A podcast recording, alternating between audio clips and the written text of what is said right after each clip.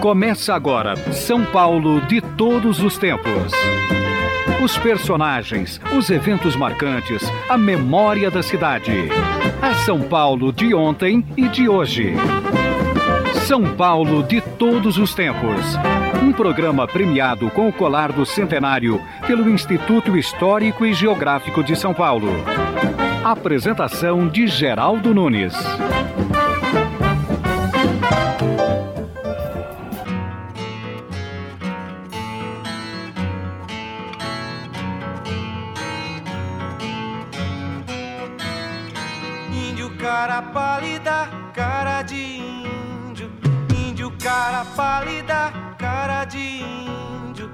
Sua ação é válida, meu caro índio. Quantos estados tem o Brasil?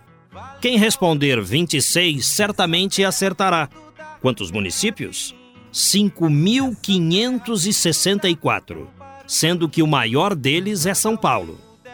Antigamente, além dos estados, tínhamos os territórios, que eram lugares pouco habitados, com a presença permanente de tropas das Forças Armadas que asseguravam, assim, a proteção e o desenvolvimento do lugar. Mas em 1988, com a nova Constituição, os territórios do Acre, Amapá e Rondônia passaram a ser também estados, assim como Roraima. A capital de Roraima é Boa Vista, primeiro povoado da região norte a receber urbanização.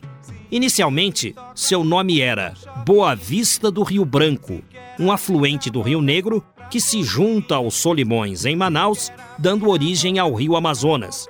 A cidade, entretanto, passou a ser chamada unicamente de Boa Vista para se evitar a confusão natural feita com a capital do Acre, que leva o mesmo nome do rio que banha a capital de Roraima. De clima quente e úmido, com visitas constantes das nuvens e das tempestades, Boa Vista fica no hemisfério norte, a 4.756 quilômetros da capital paulista. Assim, Boa Vista fica mais perto de Caracas, Havana ou Miami do que de São Paulo. E não pense em chegar até lá de carro, porque o acesso por estradas é muito difícil. A ligação aérea por aviões a jato é a forma mais segura de se conhecer Roraima, embora alguns tenham que vir de lá para cá de helicóptero. Eu conheci no Campo de Marte o comandante Alceu Souza. Ele é piloto de helicópteros e reside em Roraima, um estado no extremo norte do Brasil. E ele traz os helicópteros para as revisões periódicas aqui em São Paulo. Só esse fato já é impressionante, porque a distância entre São Paulo e Boa Vista, capital de Roraima, é maior do que a distância entre Boa Vista e Miami. É muito interessante tudo isso. Por isso estamos recebendo com muito prazer aqui no São Paulo de todos os tempos o comandante Alceu Souza. Tudo bem com o senhor, comandante? Graças ao bom Deus, graças ao bom Deus, tá tudo certo, tudo tranquilo. Quer dizer, a única coisa que não tá boa é esse frio, meu amigo. Nós estamos lá na, na linha do Equador, né? Então nós estamos acostumados lá com 40 graus, 37. Então, quando a gente chega aqui, esse frio doido, ninguém consegue. Eu não consigo dormir esses dias agora, eu não estou conseguindo dormir legal. É todo acobertado, então tá tudo ótimo, tá tudo tranquilo, mas a única coisa é, é esse frio. Onde o senhor nasceu? Eu nasci em Boa Vista. Boa Vista foi é uma cidade mais linda do, do Brasil. É a Princesinha do Norte. Por quê? Porque ela foi idealizada, teve um, um arquiteto. Todas as ruas eram circulares. Baseado em Paris. Baseado em Paris. Ele, a cidade era para ficar toda, entendeu? Redondinha. Redondinha, coisa mais linda do mundo. Mas o, cada administração que nós tivemos lá, o prefeito, o governador, então eles, a cidade foi aumentando, surgindo, entendeu? Nova, com novas é, é, ruas, é, ruas e então ela foi saindo fora um pouco da tradicional, daquele mapa tradicional que esse arquiteto montou. Comandante Alceu Souza, O senhor nasceu em Boa Vista, capital do estado de Roraima. O senhor já descreveu mais ou menos a cidade para nós, mas eu gostaria de que o senhor falasse dos moradores. São homens brancos ou os índios moram também em Boa Vista? Porque existe uma reserva Yanomami em Roraima. É verdade, é verdade. A reserva Yanomami fica a oeste da cidade de Boa Vista. Fica na fronteira da Venezuela. Boa Vista foi colonizada pelos, pelos sertanejos, os, os nordestinos, eh, os cearenses na época da borracha. Houve uma miscigenação com os índios. Perfeito, mas eles vivem na cidade? Eles índios? vivem na cidade, claro, vivem na cidade. Eles estão totalmente.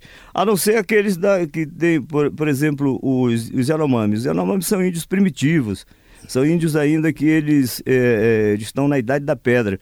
Por isso que a FUNAI faz um trabalho lá junto com a FUNASA de atendimento a eles e, e dando todas as condições para eles sobreviverem. Vivem da caça e da pesca ainda? Da caça e da pesca, é. Você quer uma briga com o índio, é você roubar o cachorro dele e roubar a mulher. Porque o cachorro vai na frente e vai avisando a ele do, do, do, de uma caça, do, de uma cobra, de uma onça. Ele tem três, quatro, cinco, seis cachorros, tudo fiéis a ele. Aqueles cachorros selvagens, é, é, orelhudo, ali existe briga por causa das mulheres, porque a mulher, é, um, quando ele sai para caçar, ele sai o índio bonitão, todo fogoso, com a flecha, e sai, entendeu? É um ritual para é um eles. Um ritual para ele, é. E a, a mulher, duas, duas, três mulheres acompanhando ele, porque o índio, quanto mais forte, ele, ele pode ter duas, três, quatro ah, mulheres. ele não precisa ter uma esposa só, não, ele pode ter várias. Não, é só ele suprir a necessidade dela, ele tem que alimentar ela, ele tem que entendeu? Dar comida para ela, ele tem. Mas ela é que é o, é, é, toda a fortaleza dele é a mulher. Por quê? Porque ele coloca um jamachim, é aquela cesta lá atrás da, da, da, nas costas dela, e tudo que ele vê pela frente, ele um macaco, ele vê um, um macaco ali pulando com a flechada, ele tira o macaco, às vezes o macaco pesa 10 quilos, pesa, pesa 15 quilos, aí ele coloca lá no jamachim da mulher e vai colocando caixa de banana, e vai colocando fruta, é, é aquelas frutas silvestres. E aquilo e, é para ela. E aquilo é para ela carregar, porque ele não pode carregar, porque é ele é o tá guerreiro. Caçando. Quando ele tá de volta, aí ele vem todo fogoso, todo bonitão, sozinho e tal. Eu digo, e aí, rapaz, cadê? E a mulher. Aí daqui a pouco vem, você enxerga lá no final aquela. aquela, aquela Ela vem vindo. Ela vem vindo, toda deitada e com 50 quilos, 60 quilos nas costas de Jamachim, coitadinha. Aí, e toda alegre, contente, entendeu? Porque ela vem com, com macaxeira, é, tudo, tudo que ele encontra, ele, ele vai jogando nas costas da Índia, a Índia que é a, a, a fiel companheira dele. É a cultura indígena em Roraima, que é o estado onde vive o Alceu Souza, que é piloto de helicópteros, que eu conheci dia desses no campo de Marte. Você então pilota helicópteros, você trabalha como piloto em Boa Vista e no estado de Roraima. E no estado de Roraima. O que é, faz um piloto de helicópteros em Roraima, meu caro comandante Alceu Souza? Eu sempre fui um cara que aventureiro, eu sempre gostei de, de, de aventura, de emoções, essa coisa toda. E eu, antigamente, a minha carreira de piloto, eu comecei numa empresa sólida, a empresa que tinha uma base lá em Belém. E quando eu pousei lá no aeroporto Valdecães, eu tô tomando um cafezinho e tal, e de repente aí veio um senhor e perguntou quanto eu ganhava. Eu fiquei ali atônito, sem saber de nada, né? E eu disse que ganhava dois mil reais. Eu ganhava 350, dois mil reais não, dois mil cruzeiros. Aí ele disse, comandante, eu vou fazer uma oferta para o senhor. Eu digo, perfeitamente eu comprei oito aviões da antiga Votec, DC-3, e comprei todos os Islander dela e comprei um helicóptero. Agora eu estou precisando de um piloto assim, com a sua configuração, para a gente mostrar o, o, trabalho do helicóptero lá no garimpo, lá em Itaituba. Eu achei ali, entendeu, uma coisa assim meio sonhada, meio... Então eu queria que o senhor fosse buscar esse helicóptero amanhã.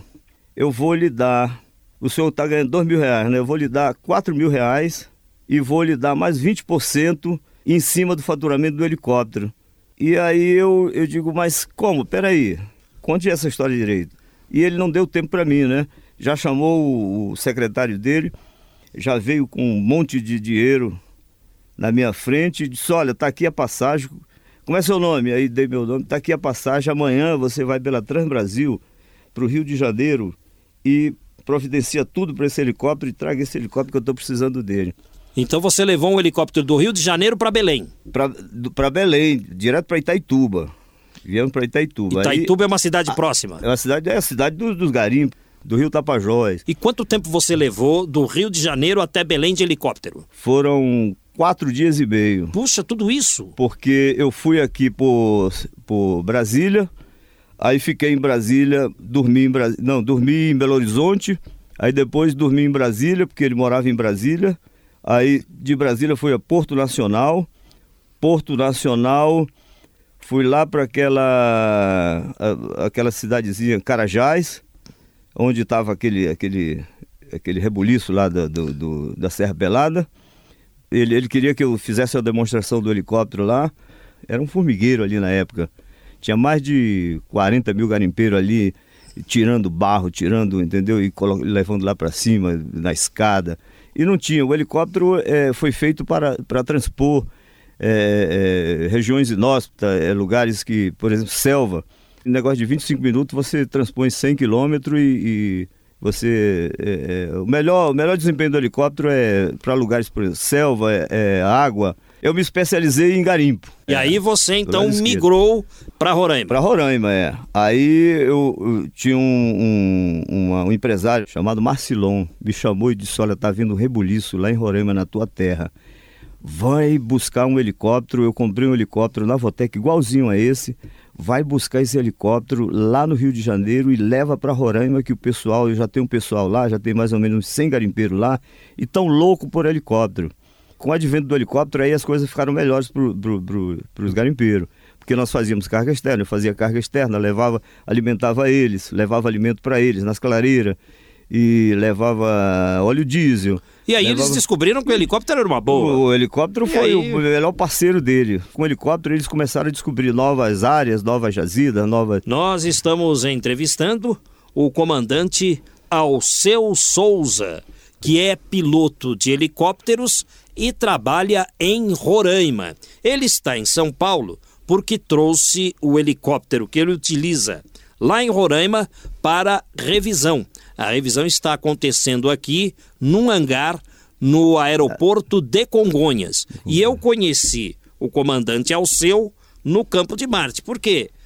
Todo piloto tem seus amigos. Ele foi visitar os amigos no campo de Marte e eu acabei conhecendo o comandante Alceu. Quanto tempo leva uma viagem de helicóptero de Boa Vista, capital de Roraima, até São Paulo e vice-versa, comandante? Depende do helicóptero. Por exemplo, esse helicóptero que eu estou levando para lá. Que modelo que é? É um HB 355. Esse ele, helicóptero é bom, é? Ele é montado, ele é um biturbina. Ele é montado na Elibraz, ele é montado aqui em Itajubá. Itajubá? É. Aí a firma que eu estou trabalhando agora, a EMAR, ela adquiriu esse helicóptero, ele está com dois helicópteros lá e ganhou um contrato da, da Petrobras para fazer o gasoduto de Porto Urucum, que é a maior reserva de petróleo que nós temos lá na, na, na, na Amazônia, foi descoberto em Porto Urucum. Eu te perguntava o tempo de viagem São Paulo, Boa Vista, Roraima. É, com esse helicóptero nós vamos decolar daqui de São Paulo e vamos abastecer ele em Prudente. Presidente Prudente. Presidente Prudente, é. Presidente Perfeito. Prudente, nós vamos abastecer, são duas horas e meia. Nós temos autonomia de três horas, três horas e vinte, mas Presidente Prudente nós temos abastecimento. Decolamos de Presidente Prudente e vamos subindo o, o planeta. Vamos subindo o planeta. É vamos até Vamos até Campo Grande, Mato Grosso do Sul, abastecemos ele de novo em Campo Grande. Lá você pernoita? Não, vamos pernoitar em Cuiabá. Aí de Campo Grande nós temos é, mais duas horas e meia até chegarmos a Cuiabá, que são na faixa de 700 quilômetros de linha reta. Aí vamos atravessar o Pantanal, pousamos na metade do Pantanal, almoçamos, vamos almoçar, a gente pousa, geralmente a gente pousa numa fazenda ou no local, entendeu, propício, do lado de uma casa, aí a gente compra a comida do, do, do, Chega com o helicóptero, todo mundo fica assustado, aquela coisa toda, a gente pousa e tal. E vê se tem comida na hora do almoço e se abastece e dali pousamos em Cuiabá. Aí é mais ou menos umas 5 horas, 6 horas da tarde. Aí é o pôr do sol. O pôr do sol, a, a, o DAC não deixa você voar naquela área ali, você não, não tem permissão para você voar à noite. Perfeito. A não ser que você tenha um helicóptero é, é, homologado para voo por instrumento, ou no caso um, um helicóptero é, é militar, militar ou coisa assim, que, que necessite. No outro dia nós decolamos e vamos abastecer ele em Vilhena, subindo em linha reta, sempre em linha reta. Ainda é Mato Grosso? Não, Vilhena já é Rondônia. Abastecemos ele em Rondônia, aí de Rondônia vamos para Porto Velho. Porto que é a capital, Velho, que é a capital de Rondônia. Rondônia é. Pousamos, já é mais ou menos umas quatro horas, cinco horas mais ou menos. Vamos procurar um hotel e vamos fazer todos aqueles trâmites de, de, de colocar o helicóptero num lugar seguro, aquela coisa toda. E no outro dia de manhã já estamos em Manaus. Manaus são 800 quilômetros. Sempre seguindo a estrada, porque a estrada é em linha reta. Então não adianta você fazer outra, outro tipo de, de, de trajeto, outro tipo de proa, porque você tem que estar sempre colado numa estrada ou coisa assim, porque o tempo é muito adverso. De repente você está sobrevoando e você vê aquela, aquela camada de, de CB, aquela camada de. e não dá para desviar. Quando você está voando na selva, não tem clareira, não tem lugar, ou você pousa numa clareirinha que você acha, ou então pousa numa prainha, ou procura uma praia, procura um riozinho e deixa o tempo passar e depois, se for de tarde o tempo não passar, e você vai ter que dormir dentro do helicóptero. Eu levo sempre uma rede comigo. Rede, fósforo é a arma do, do fósforo e pão, a farinha, a banana, uma, uma, entendeu? Sempre uma provisãozinha para qualquer Dormir necessidade. no helicóptero se for o caso. Dormir no helicóptero se for o caso, é. E um combustível a mais também? E o combustível a mais. Aí, a partir de Rondônia, aí você tem que levar combustível a bordo, porque não tem condições, não tem mais é, como abastecer. como abastecer. Então, na hora que terminar, que você estiver notando que está terminando o, o, o, tempo de voo, que está terminando a estimada, e o combustível já está nos últimos, que você tem mais 25 minutos. Você, na hora tem uma luzinha que acende, que é a luz da bruxa, quando ela começa a acender, aí você já tem que procurar um lugar oh, para pousar. Não deixa essa luzinha acender, é... não, hein?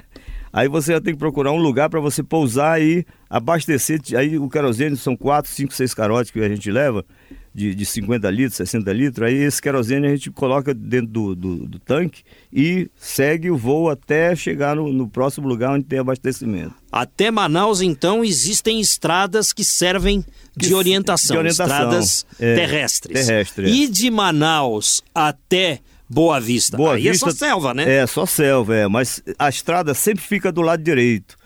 Você está voando em cima da selva, mas observando a estrada. Tem estrada, então? Tem estrada e tem o rio também que serve de navegação. O Rio Branco. Ah. O Rio Branco, ele deságua no Rio Negro. Então tu tá voando no meio. A estrada BR-174 do lado direito e o rio do lado esquerdo. Estamos entrevistando o comandante Alceu de Souza. Seu nome completo? Alceu Vicente Lucena de Souza, piloto homologado pela ANAC. Vamos ao intervalo. São Paulo de todos os tempos. Uma viagem ao coração da cidade grande.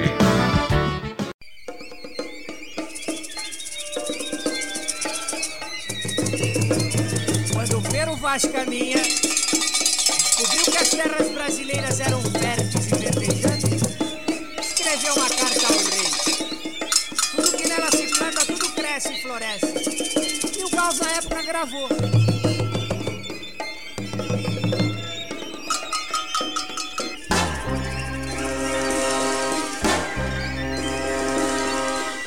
Sobre a cabeça os aviões, sob os meus pés os caminhões, aponta contra os chapadões meu nariz. Eu organizo o movimento. Hoje estamos apresentando o São Paulo de todos os tempos com um entrevistado diferente.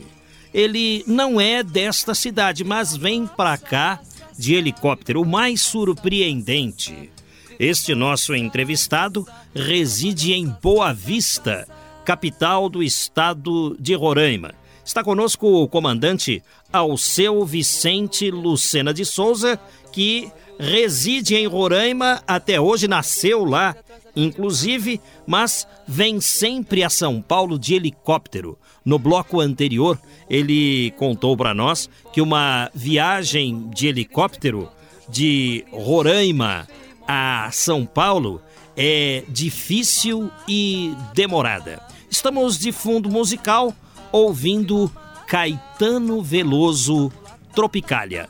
Vamos ouvir um pouco mais.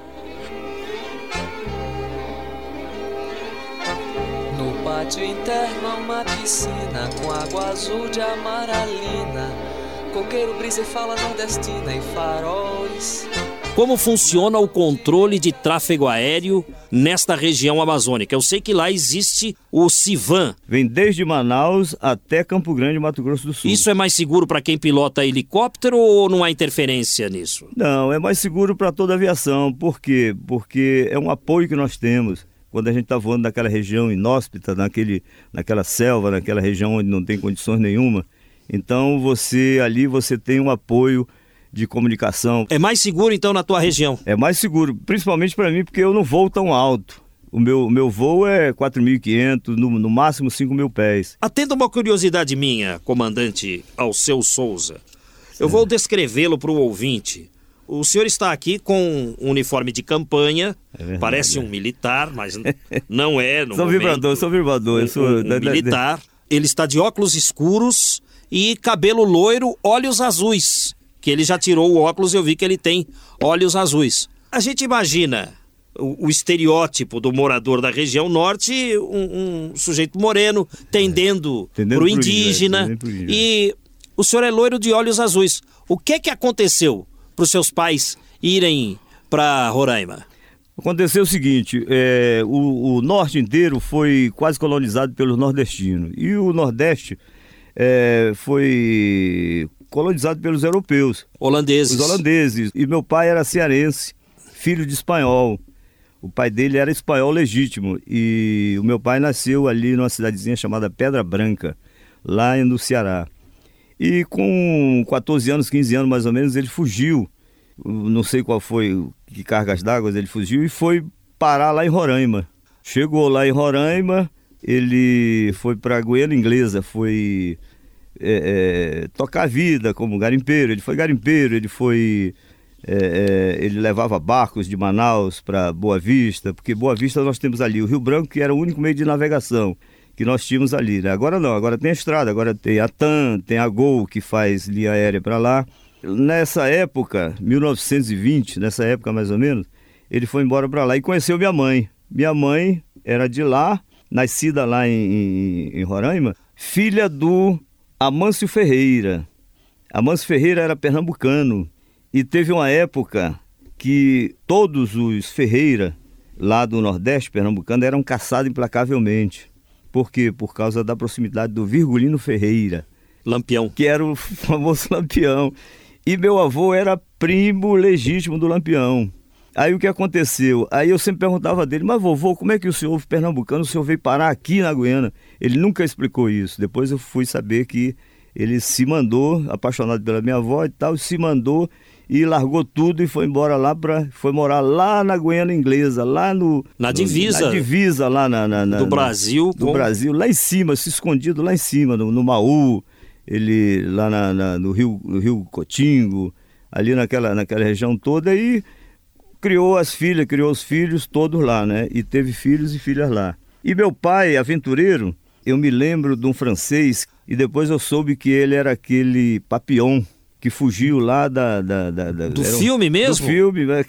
Filme livro, Jacques né? Charrier, Dom, Dom Jacques, Messias Jacques, ele falava, Messias Jacques, pô não, entra aqui, vem almoçar e tal, e ele vinha todo, entendeu? E os dois eram muito amigos e tal, o papai visitava lá a fazendinha que ele tinha, lá em cima no Rio Pununi, aí que eu fiquei conhecendo...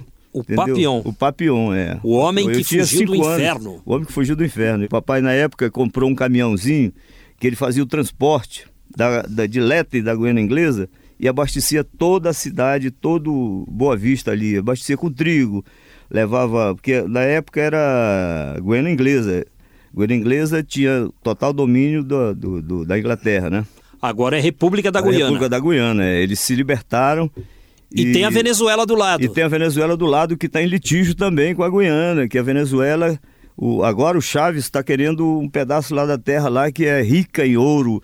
Rapaz, aquela região toda é, é milionária. Aquela região ali é, é- é- foi, foi agraciada pela, e, pela natureza. comandante Alceu, o senhor é casado?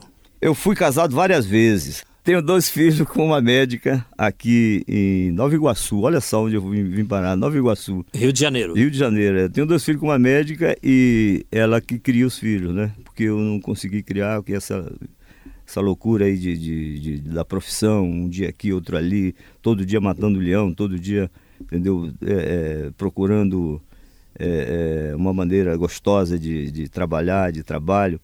Então eu não conseguia acompanhar. E ela, médica, tinha que ficar, se fixar no local para ela poder. E ela nasceu em Nova Iguaçu e eu não quis tirar ela de Nova Iguaçu. Então os dois filhos estão aí, um casal, Letícia e o Rômulo, moram com ela. E eu tô Voando por aí. voando, voando. é. Voando literalmente, porque o senhor é piloto de helicópteros. Verdadeiro E como é que o helicóptero surgiu na sua vida? Olha, o helicóptero, ele surgiu, foi muito engraçado. Eu, eu, eu tinha mais ou menos 16, 17 anos e nessa época eu também morava lá no Rio de Janeiro, porque meu pai, ele ficou maluco e resolveu vir embora para o Rio de Janeiro. Deixou tudo lá e os filhos, ele queria que todos os filhos viessem para o Rio de Janeiro para se formar, para ter uma vida melhor, aquela coisa toda. Aí vendeu tudo e veio para o Rio de Janeiro.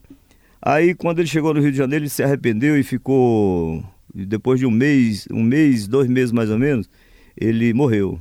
Foi embora. Puxa. Faleceu. É. é Deprimido, talvez. É, é. Aí eu, com 16 anos, 17 anos, fiquei largado e com os amigos terminei meu, meu, meu secundário e com os amigos estava na época de servir o exército e a minha salvação foi o exército e foi onde eu fiquei dois anos fui servir na brigada aeroterrestre no núcleo da divisão aeroterrestre lá em Diodoro e no núcleo da divisão aeroterrestre passei por todos aqueles testes da, da área de estágio e me formei paraquedista militar e a primeira vez que eu entrei dentro do avião foi num C-119 e eu fiquei observando aquela loucura toda, entendeu? Do avião decolar. E daí fiquei fascinado com aquilo. E fiquei dois anos servindo no, no, no Exército da época, em 67. Foi em 67, 68, 69. Saí em 69.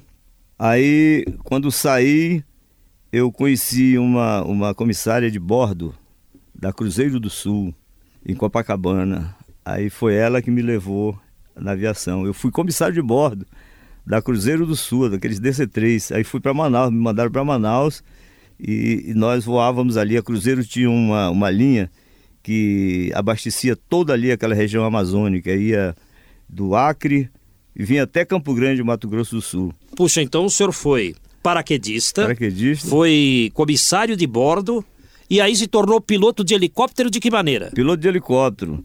Aí o que aconteceu? Eu. Grana, para você se formar piloto de avião e piloto de helicóptero, tem que fazer horas de voo.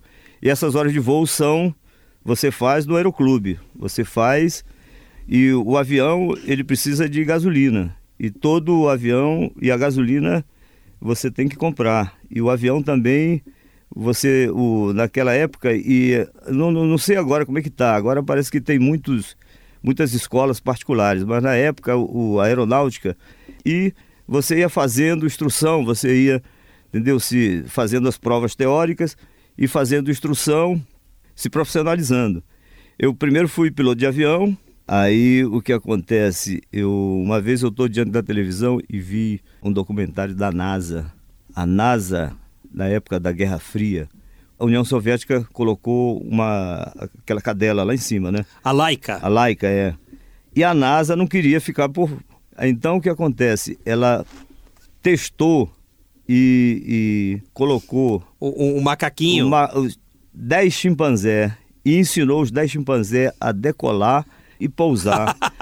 Aí eu digo, não, não faça Se isso. até macaquinho tá voando, Se por que, que eu não macaco vou voa, voar? Porque é, justamente. Aí eu digo, eu quero, eu também quero. Fez curso de piloto de Aí helicóptero o- assim. Aí fiz o curso de piloto de helicóptero. Piloto de helicóptero, ele, o helicóptero é um, é um aparelho muito gostoso para se voar, para se trabalhar com ele, porque você tem que. É um cavalo selvagem. Quando você entra dentro dele, você trabalha para colocar o bichão, tu vê aí. Tu voa todo dia aí, tu sabe o, o trabalho que o, Sim, sim. que, que o piloto exige, que você tem que se coordenar, tu tem que estar na frente do helicóptero, tu tem que pensar na frente dele, porque você tem que manusear ele e tu tem que ter uma certa sensibilidade para você, entendeu? Colocar ele no solo de uma maneira gostosa para não agredir o solo. Então, aí eu digo, não, eu quero agora helicóptero. E lá no fundo da- do, do- do- de Nova Iguaçu, onde eu fiz meu- meu- minhas horas de voo, lá no fundo tinha uma escola de, de pilotagem de helicóptero chamada Prática.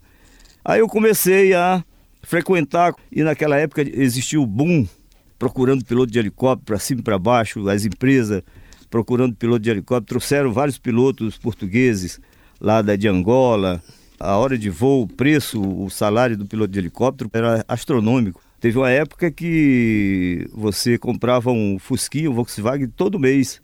Você ganhava o preço de um- Fusquinha. Para ser piloto de Pra- helicóptero. é, pra- Hoje pra não é mais pilotar. assim. Hoje não, hoje houve uma disseminação muito grande e até bom, porque existe uma concorrência e tal. E aí você passou a trabalhar na Votec. Trabalhei na Votec até o final da. até a extinção dela. A Votec foi a maior empresa de, de, de helicóptero que existiu na América do Sul, na América Latina. É a empresa que fazia a ligação do Rio de Janeiro com as plataformas offshore, é, de Macaé, prospecção de é. petróleo em Macaé. Ela teve os maiores helicópteros, o S61, o Sikorsky 58. Ela trouxe os 76, esses helicópteros agora que, que é, é a prioridade para a Petrobras, a Petrobras.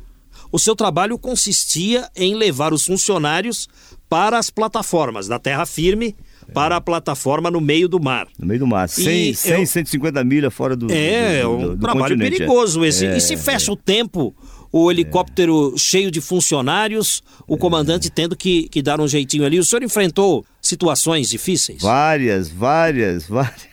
O que, que aconteceu? Ventania, Não, é, nuvens, chuva, o que, que foi? não, aconteceu o seguinte: na época, teve uma época que a Votec teve mais ou menos uns 40 Hughes 500. Certo. Esse helicópterozinho, entendeu? Bom, bom helicóptero. É, ele foi fabricado pelo aquele Howard Hughes, aquele milionário excêntrico, aquele que onde ele chegava ele comprava hotel e ele foi produtor de cinema, foi teve várias. Então ele montou esse helicóptero e esse helicóptero foi bem aproveitado na guerra do Vietnã, com uma turbina Allison C20. Era um helicóptero versátil, rapidinho. Mas só que a distância da- das plataformas eram muito longas. Então o, o helicóptero com uma turbina só houve muito acidente lá em Macaé, muito acidente, muito, muitos problemas. Do helicóptero E- cair no do mar helicóptero mesmo? cair no mar e ninguém se salvar e aquela confusão. Os engenheiros, os engenheiros que vinham fazer prospecção, os engenheiros de fora, aqueles não quiseram mais voar no, no- no- no- em helicóptero pequeno, em helicóptero monoturbina. E a Petrobras proibiu de helicóptero monoturbina voar em offshore. Foi onde começou a entrar os helicópteros de grande porte, o, é, o Sikorsky 76, o Dauphin, os helicópteros de biturbina.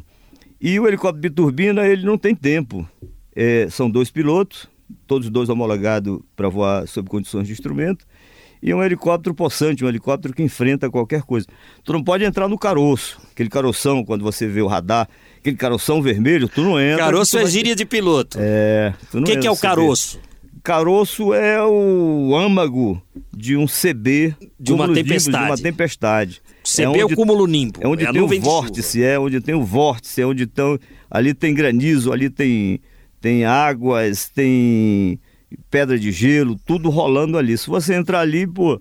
Aí já viu, né? alguma coisa vai acontecer contigo ali. Então, para isso existe o radar. Então, todos eles são homologados, os pilotos têm que ser homologados para voar sob condições de instrumento. E você desvia, quando você vê uma, uma- um evento desse, um caso desse, você vem, desvia, entendeu?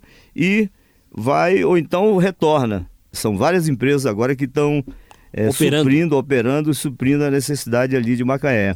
É voo de helicóptero pra lá e pra cá o tempo todo. O helicóptero é imprescindível, ele faz a troca dos funcionários. Os funcionários de 15 em 15 dias, O funcionário fica lá 15 dias, lá dentro da plataforma, Puxa. trabalhando, e depois de 15 dias ele retorna para o continente. É obrigatório isso. O piloto é obrigatório o, o, o, o descanso dele de 15 em 15 dias. Ele trabalha 15 dias e 15 dias ele fica de folga para ele se recompor. Estamos entrevistando o comandante de helicópteros Alceu Vicente Lucena de Souza, que nasceu e reside em Roraima, mas que vem sempre a São Paulo de helicóptero. O principal jornal de Roraima é a Folha de Boa Vista. Percebam a ingenuidade desta notícia, mas que ao mesmo tempo preocupa, porque a violência está aumentando em todo lugar. Apesar da capital de Roraima ser uma cidade pacata, se comparada a outras cidades, ouça o que o jornal publicou nesta semana. Eu peguei esta notícia na internet. Existem ladrões agindo em Boa Vista. Ontem pela manhã assaltaram um comerciante. O senhor Gessi Ribeiro, ao abrir seu pequeno estabelecimento no bairro Jardim Floresta, em Boa Vista, foi surpreendido por dois assaltantes de capacetes.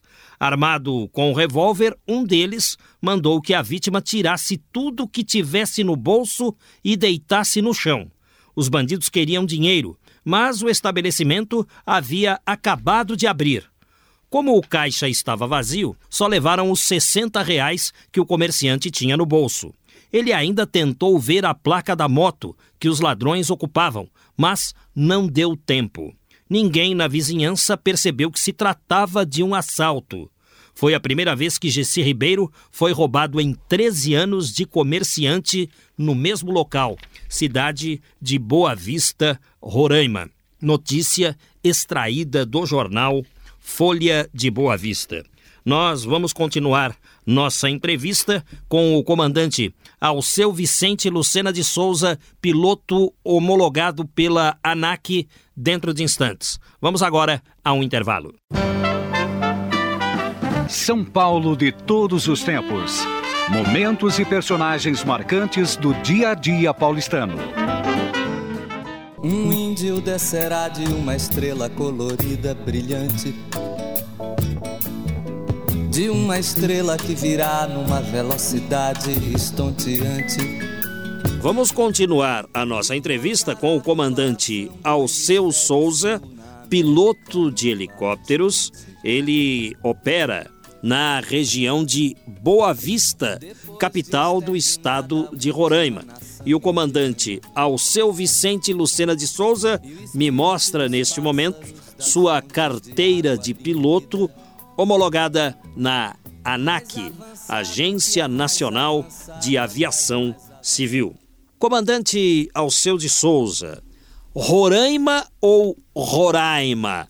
Agora aqui em São Paulo, jornalistas andam pronunciando Roraima, o Boris Casoy inclusive. Qual é o nome correto? Roraima ou Roraima? Olha, Roraima são os que não conhecem a história de Roraima.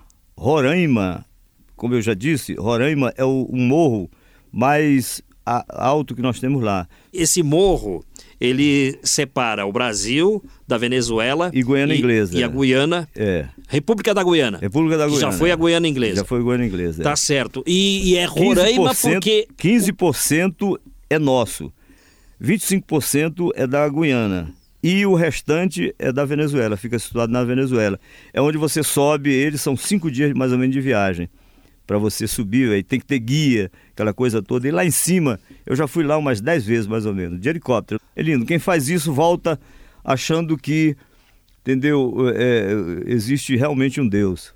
Porque lá tem aquela, você encontra ali quase 3, 4 quilômetros daquelas pedras, aqueles cristais.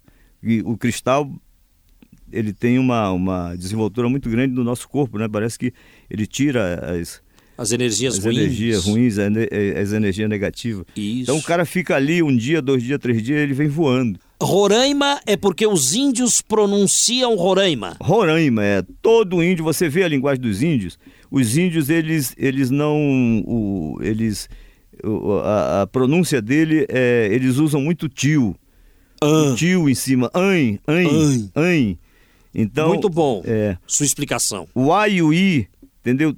Todo tem Macunaíma, Macunaíma, Nós falamos assim. Macunaíma, pois é, mas lá, se você falar Macunaíma, eles ficam é, Macunaíma, Macunaíma. Macunaíma. Aí já sabe o que é. É, é, o A e o I, Macu, Aí, Macunaíma, então Roraima, é, é, tudo Boa que- explicação. Toda, toda as sílabas que tem o A e I, eles, você tem que colocar um tio em cima porque ele, eles, por isso Roraima, Estamos entrevistando o comandante Alceu Souza. Agora eu vou começar a comparar a aviação de helicópteros aqui de São Paulo com a aviação de helicópteros aí de Roraima e do, Do resto Brasil. do país, do resto do Isso, país, O senhor conhece é, tudo. realmente, O senhor já realmente. voou pelo Brasil todo de helicóptero. Realmente. Aqui em São Paulo, quando surge uma panezinha no helicóptero, um defeitinho, o pessoal chama de pane, é, para, troca a peça. troca a peça, é.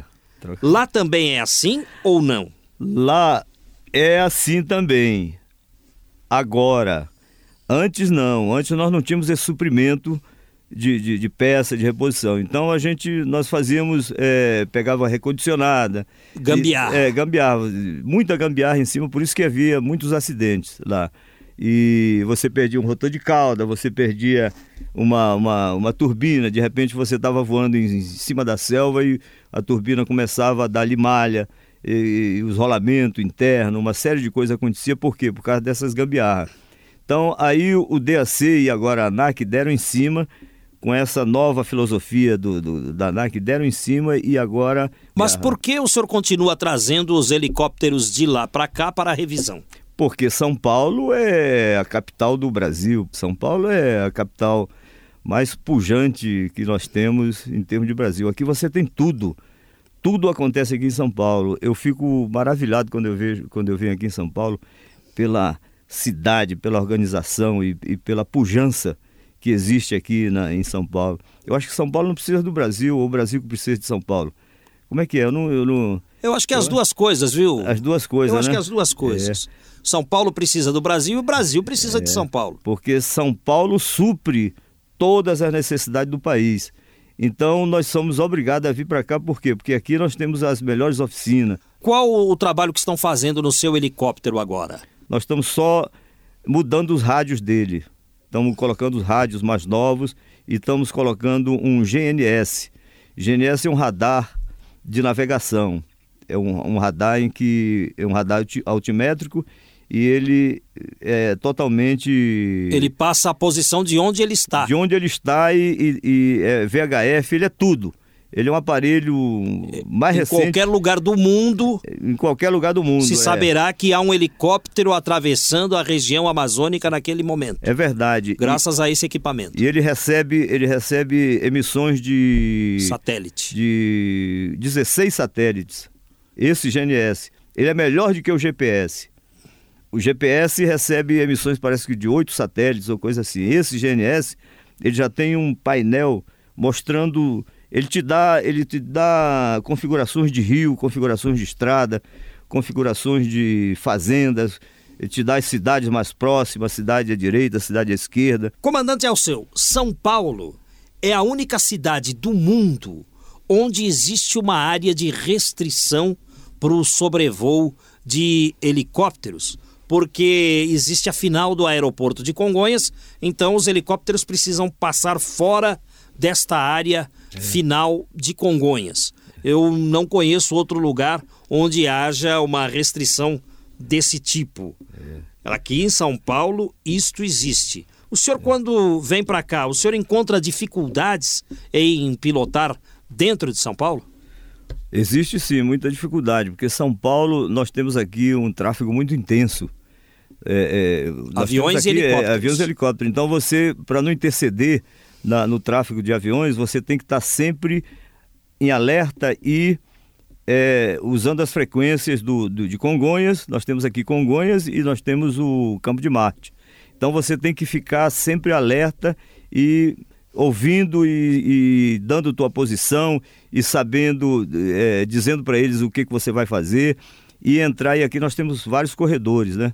Você tem que ficar alerta, alerta aqui em São Paulo, porque de repente você vê um helicóptero na tua frente e você tem que desviar dele. Se você não der a tua posição e não souber é, a frequência certa, você está arriscado a você ter muito susto aqui. Por causa da frequência aqui tem mais de 300 helicópteros voando de, de particulares, de empresa, de, de, de, helicópteros pequenos, o Robson 22, o Robson 44, o Jet Ranger, é, o Long, é, é, o Long 407, Ranger. o Long Ranger, que é um ótimo aparelho, eu voei muito Long Ranger, e o 407, você tem é, esses biturbina agora, o Agusta, que são helicópteros super modernos. Tudo aqui, né? Tudo aqui em São Paulo. É, São Paulo é covardia, São Paulo é... Mas é, é perigoso também. Perigoso, se você não está alerta. Você tem que estar alerta a tudo, você tem que dar a tua posição, você tem que saber, entendeu? Cruzar uma pista. Você não cruza uma pista na final ou na, no, no, no pouso ou na decolagem de do, do, uma pista. Você tem que cruzar ela em cima, no meio dela, você tem que cruzar ela na, na, na para você. É, é, tudo orientado pelo, pelo controlador, pelo de, voo, controlador de voo. Que é um trabalho é. muito importante esse. É, o controlador. E muito de, difícil. É, é, muita responsabilidade deles. Porque nós estamos lá dentro do, do, do helicóptero, do, os pilotos estão dentro do avião, do, do helicóptero, fazendo tudo que eles mandam a gente tem que ter uma confiança plena neles. Se você não tiver confiança no, no, nos controladores, você fica sem saber o que fazer. O comandante é o comandante, ele faz o que bem entender, mas ele vai ter que arcar com a responsabilidade de se houver qualquer problema de, entendeu? De um choque ou de alguma coisa, de algum desenlace que houver, algum evento que houver, entendeu? Em termos de, de colisão, essa coisa toda. São Paulo é a cidade mais difícil do Brasil para se pilotar? É, é, São Paulo. São Paulo é. São Paulo, a diversidade, a, a, o fluxo de, de, de, de, tráfego é o mais intenso do país, e talvez da América do Sul. Aonde que tem? Uma outra cidade igual a São Paulo aqui. É. Buenos Aires? Não tem. Venezuela? Não tem. São Paulo. São Paulo é onde estão as indústrias, onde, entendeu? Você se locomove, os empresários se locomovem de um lugar para o outro, e a rapidez e, e a agilidade. Da mesma forma, cada lugar tem a sua característica. Característica. É. Um piloto aqui de São Paulo experiente pode se dar mal na região amazônica se ele não estiver bem orientado. Ave Maria, um piloto de helicóptero daqui, de, é, acostumado com todas as o aparato de navegação, o aparato de apoio. Ele quando chega na Amazônia, ele ali não tem o que tem aqui em São Paulo. Não tem um sistema de rádio, não tem um sistema de, de ADF, não tem um sistema. Ele tem que ser profundamente, ele tem que confiar profundamente no aparelho de navegação que ele tem, que no caso é o ADE, o, o GPS, e esse que nós estamos colocando agora no helicóptero, que é o GNS. Se você perde um aparelho desse de navegação na, na selva, você só tem ali a tua confiança e a bússola. E a bússola e proa e tempo. Proa e tempo e tem que ter uma cartinha ali do lado para você saber onde que você está e observar os rios e, e confiar entendeu? Na tua experiência dentro da selva. E tu não pode se perder na selva. Se tu se perder na selva, acabou. A selva é enorme, pô, a selva é um mundo. Cai o helicóptero e não vão te achar nunca mais. Nunca mais. E se você sobreviver, é melhor você esquecer de tudo e morar ali. Fazer uma casinha. Igual o Robson Crusoe. Igual o Robson Crusoe. Faz uma casinha, entendeu? E faz a sua sobrevivência na selva ali, esperando alguém te achar se alguém porventura te achar. Por isso que você tem que. Existe o plano de voo. Você, em cada, em cada é, localidade, em cada aeroporto, você para sair de um lugar para o outro, para você decolar de um lugar para o outro, você tem um plano de voo, você preenche um plano de voo dizendo a, as tua, a tua decolagem, o teu tempo de voo que você vai até a próxima localidade, o teu destino.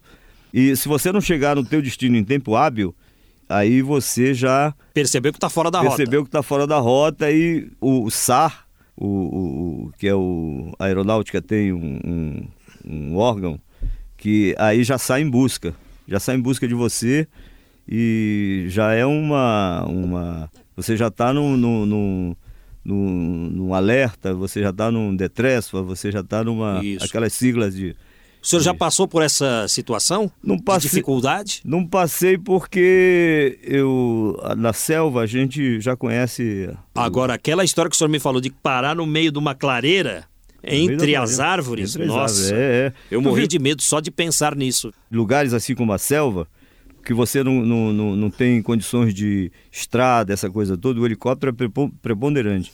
Aí você, o helicóptero tem que ter um cargo hook, que é onde você pendura e você decola e levando aquele, aquele, aquela carga externa e leva de uma localidade para outra. É, e qualquer eventualidade é preciso soltar a carga no meio do caminho. Existe um dispositivo especial para isso dentro do helicóptero que estamos entrevistando o comandante de helicópteros Alceu Vicente Lucena de Souza, que nasceu e reside em Roraima e vem sempre a São Paulo de helicóptero. São três dias de viagem de helicóptero de Boa Vista até a capital do estado de São Paulo e é necessário fazer vários pousos de reabastecimento. Vamos ao intervalo. Estamos apresentando São Paulo de todos os tempos. Os personagens e eventos de São Paulo de ontem e de hoje. Só nós dois, juntos no mesmo abraço. Esta música me faz lembrar um sobrevoo. Pena que a aviação atravesse momentos difíceis, mas sempre é bom voar. Gal Costa. Vamos ouvir mais um pouco. When they begin to begin, it brings back the sound of music so tender. O comandante Alceu Vicente Lucena de Souza está conosco aqui no São Paulo de todos os tempos. Ele que é piloto de helicópteros e opera em Roraima. Tem histórias fascinantes. Nós já ouvimos várias delas aqui ao longo do programa de hoje.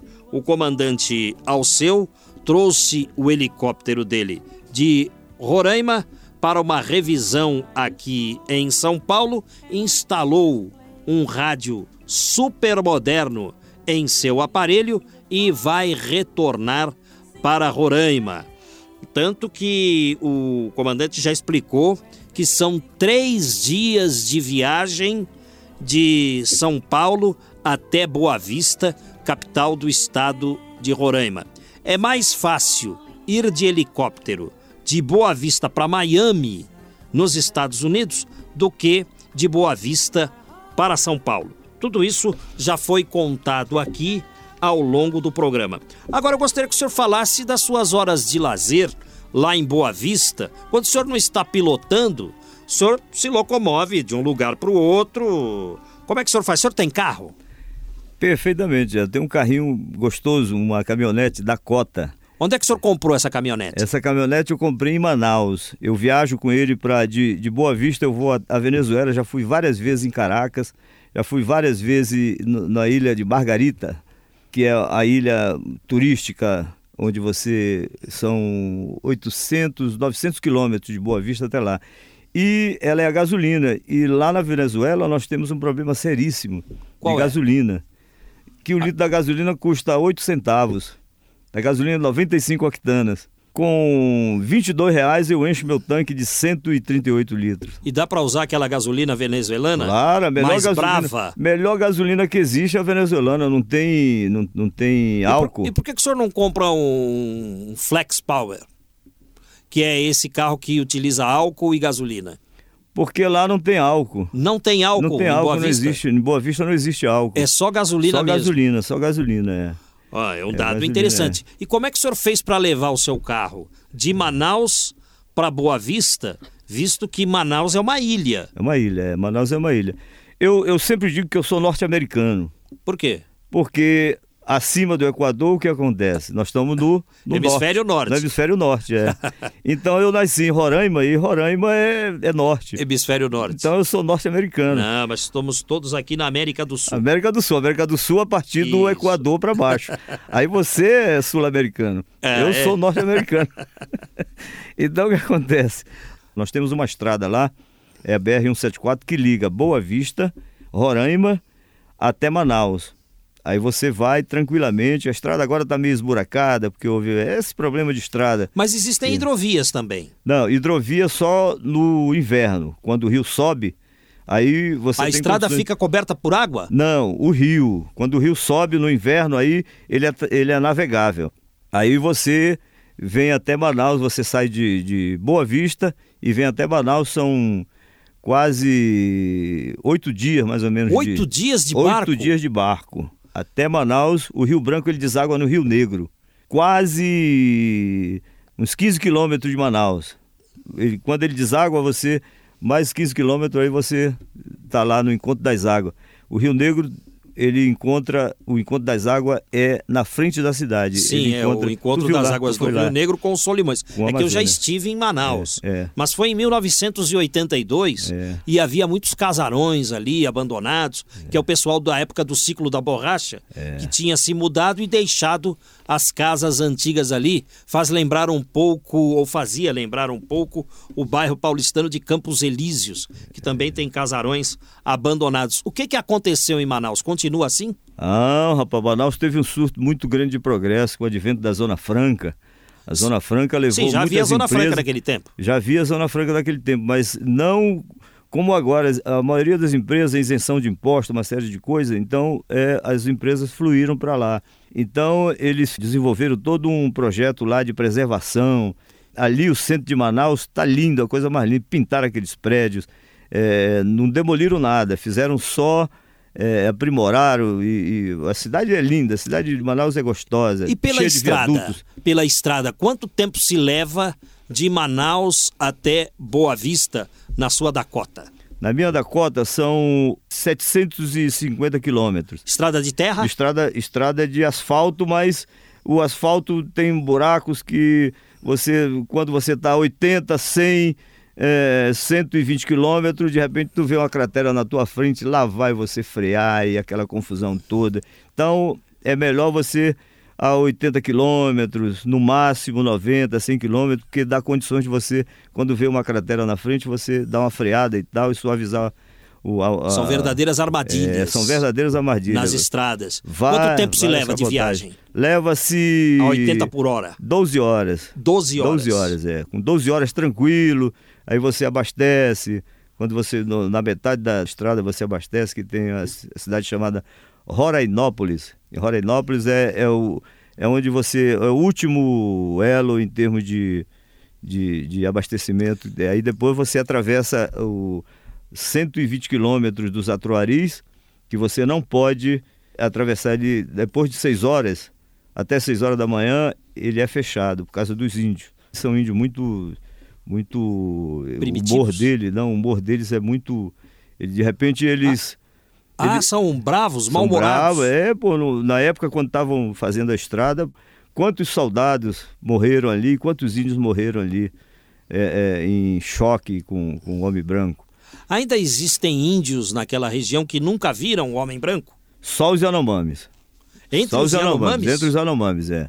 Tem malocas de índio lá que eles ficam estupefatos. Uma vez eu pousei numa maloca, eu ali procurando a clareira e, e eh, louco para achar a clareira e de repente eu vejo uma maloquinha ali e tal e pousei. Quando eu pousei, aí o- o- vieram os índios, aquela confusão, aquela coisa toda, admirado com o helicóptero.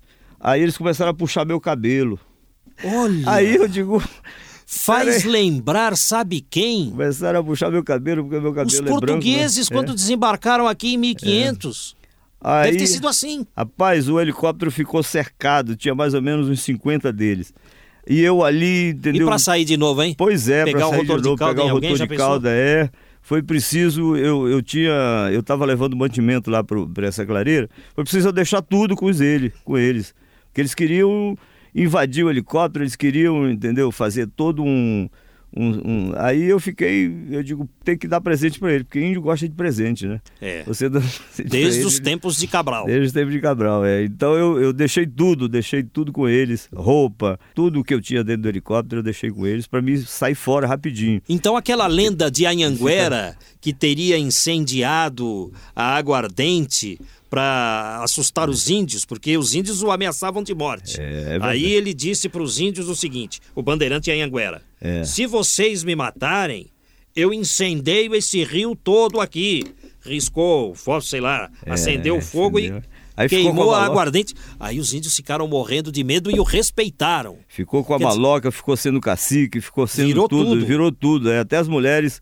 Tudo pro Anhanguera. mulheres todas do, do, do, do- da maloca Então, ficou. isso aí é Pode se verdade fazer- mesmo, aconteceu. Pode se fazer né, com essa maloca. Com essa maloca, eles não conhecem o, o fogo, eles fazem com aquele. Ele não tem Nossa, fósforo, não tem ainda no nada. eles- atrito. é, no atrito do, do, do coisa. É rápido. pedrinhas. É rápido. Eles, eles fazem aqui em 10 minutos, 15 minutos, eles começam a acender o, o foguinho ali, aí jogam os capinzinhos e tal, daqui a pouco tá um fogaréu. Então, se tu chega ali com álcool ou com gasolina ou coisa assim, diz que vai incendiar o rio, acabou. Eles acreditam. Eles acreditam. Aí você vira o rei lá com eles. Tu fica. tu fica com o dono da maloca, aí tu não precisa mais voltar pra cidade. É, Tem as mulheres, só. tem tudo, o pessoal. Mas que coisa interessante. que verdade, Brasil é. maravilhoso o nosso. lindo, lindo, que Brasil lindo esse nosso país. Qual o lugar deles. do Brasil mais lindo de se ver? O mais lindo de se ver É, é o, o Monte Roraima? é o Monte Roraima, que. Não, o Monte Roraima não é nosso, né? Só 15% é nosso. É. E os lugares mais lindos de, de Roraima é o nosso, porque é onde existem os grandes desfiladeiros, aqueles canyons. Você vê, eu, eu tenho filmagem do- do- daqueles canyons, porque eu não te mostrei aqui. Eu tenho filmagem daqueles canyons, a coisa mais linda, aqueles canyons americanos, que você vê nos filmes. É que o pessoal Nós gasta uma temos- nota para ir do Brasil pro Grand Canyon. nós temos muito mais lindo, entendeu? Lá na nossa fronteira com a Venezuela, nós temos ali aqueles 15%, são o quê? Mais ou menos 30 quilômetros, que você vê aqueles cânions lindos, aquela coisa mais linda do mundo, dá vontade de morar lá, de você ficar lá e esquecer do mundo. É lindo, é lindo, lindo. O senhor já pegou é malária? Só oito. É, pegou Peguei pouco. oito. O Orlando Vilas Boas disse que tinha pego mais de 20. Mais de 20, é. A malária é o seguinte, a malária você pega a primeira vez. Aí, se você não se tratar dela, ela se aloja no fígado. O, o, o vírusinho, a, a- o- ele se aloja no fígado. Então, tu tem que tomar bastante quinino e bastante doce, porque o, a Sucan, ela faz uma observação para você comer bastante chocolate. Pra, é, é, o chocolate tem uma, uma, uma, uma reserva de, de, de calorífico e tal que abastece o fígado, porque ele se aloja no fígado. Não existe vacina para malária ainda, não existe. Existe para febre amarela, existe para tétano, existe para uma. Né? Essas vacinas todas o senhor tem que tomar, né? Eu tenho que tomar, eu, eu sou viciado em vacina. A gripe, onde eu tenho vacina, eu chego lá e quero tomar, porque vacina é sempre bom, né? Você está sempre esperto, sempre rápido. A última que eu tomei foi essa agora do, do- dos idosos. Eu cheguei lá e encontrei uma garotada de 70, 80 anos e me meti no meio e tal. Cadê Ficou agora é minha quietinho vez? lá. O senhor tem 60. Eu tenho 60 aninhos, é. 59, 60 aninhos. É. Então, Aí eu, eu- eu- a, a- a- enfermeira lá me viu, Ficou olhou meio, e deu uma olhada vacina. pra mim. E qual a sua idade? Eu digo, "Bom, é a mesma idade dele. Sim, mas.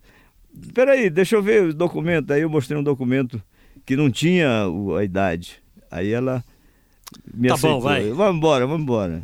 Eu- onde tem vacina, eu, eu- eu tomo vacina. A vacina é ótima, é, é maravilhoso. Eu gosto de, de me então vacinar. o, o lugar mais bonito de se ver é, é lá mesmo, né? É Roraima, Roraima. ali, aquele monte Roraima Isso e o mesmo. Pantanal. Ah, O Pantanal nosso. O Pantanal nosso é único. O Pantanal você dá vontade. O único problema do Pantanal é o calor, né? Que eu não tenho esse é problema. mais quente do é que... mais quente, é. do que a é região úmido, amazônica? Que é úmido. O Pantanal é uma lagoa enorme, um lago, entendeu? Ele, ele, é, ele é, é um cheio de meandros, de rios, de, entendeu? De la- lagos e tal.